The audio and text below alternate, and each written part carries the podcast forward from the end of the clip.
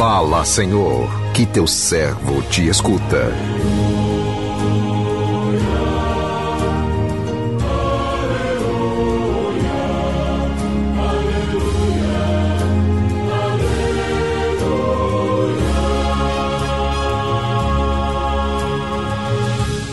O Senhor esteja convosco, Ele está no meio de nós.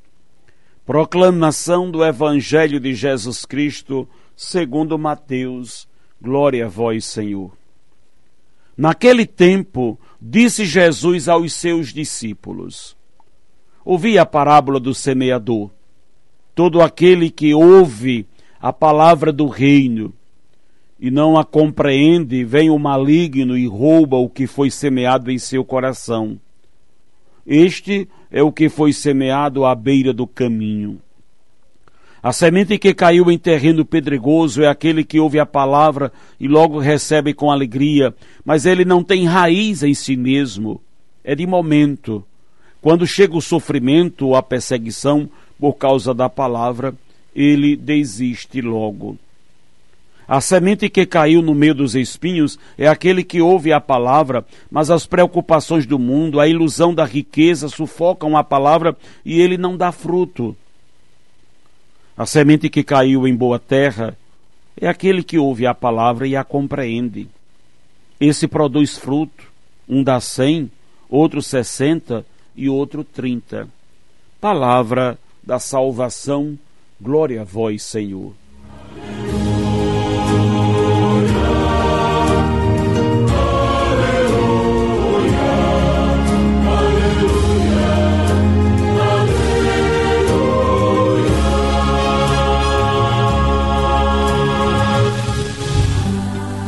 Meu irmão, minha irmã, contemplamos nesta passagem do Evangelho que acabamos de ouvir, Jesus ensinando as multidões usando parábolas. O trecho de hoje também pede uma revisão de vida. Olhar o nosso coração e perceber que tipo de terreno ele é e como nós estamos recebendo nele as sementes da palavra de Deus. Nossa relação com Deus depende do tipo de terreno que somos e do modo como acolhemos seus ensinamentos e lidamos com o próximo. Vimos isso na reflexão do Evangelho de ontem e hoje. Né? Voltamos ao tema é, com explicações dadas pelo próprio Jesus, as quais nos ajudam a avaliar nossa relação com Deus e com o próximo, como pede a primeira leitura de hoje, né? o livro do Êxodo.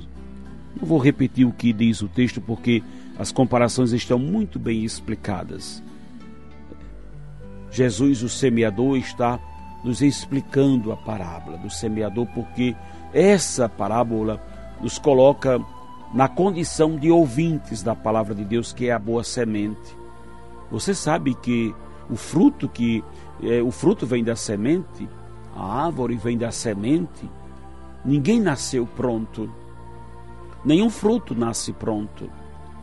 Nós nos tornamos o que somos hoje porque um dia fomos semente, no bom sentido daquilo que é a semente, como o germe da vida, germe da vida em nós vem por meio da palavra.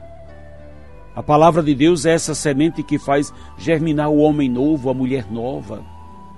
Só vamos ser homens de Deus transformados, renovados e curados se a semente da palavra germinar no nosso coração.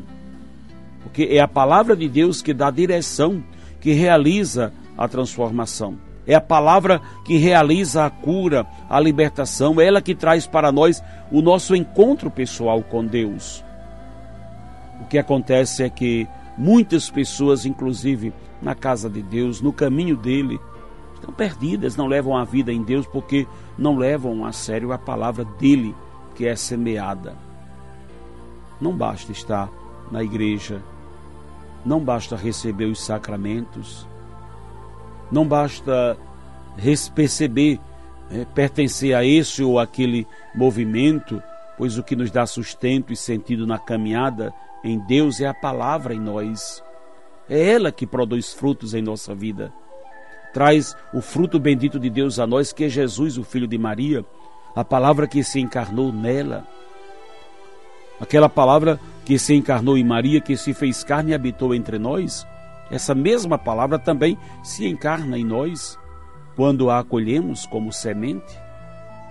Sei que a semente parece uma coisa muito desprezível, insignificante, você olha para uma sementinha, você não dá muito valor, sobretudo se vivemos numa era como a nossa, em que a ansiedade nada sabe esperar, mas o fruto só vai ser saboroso se a semente for cuidada, cultivada, valorizada, se a semente for realmente amada, para que ela cresça ao seu tempo e o fruto você colha o melhor possível.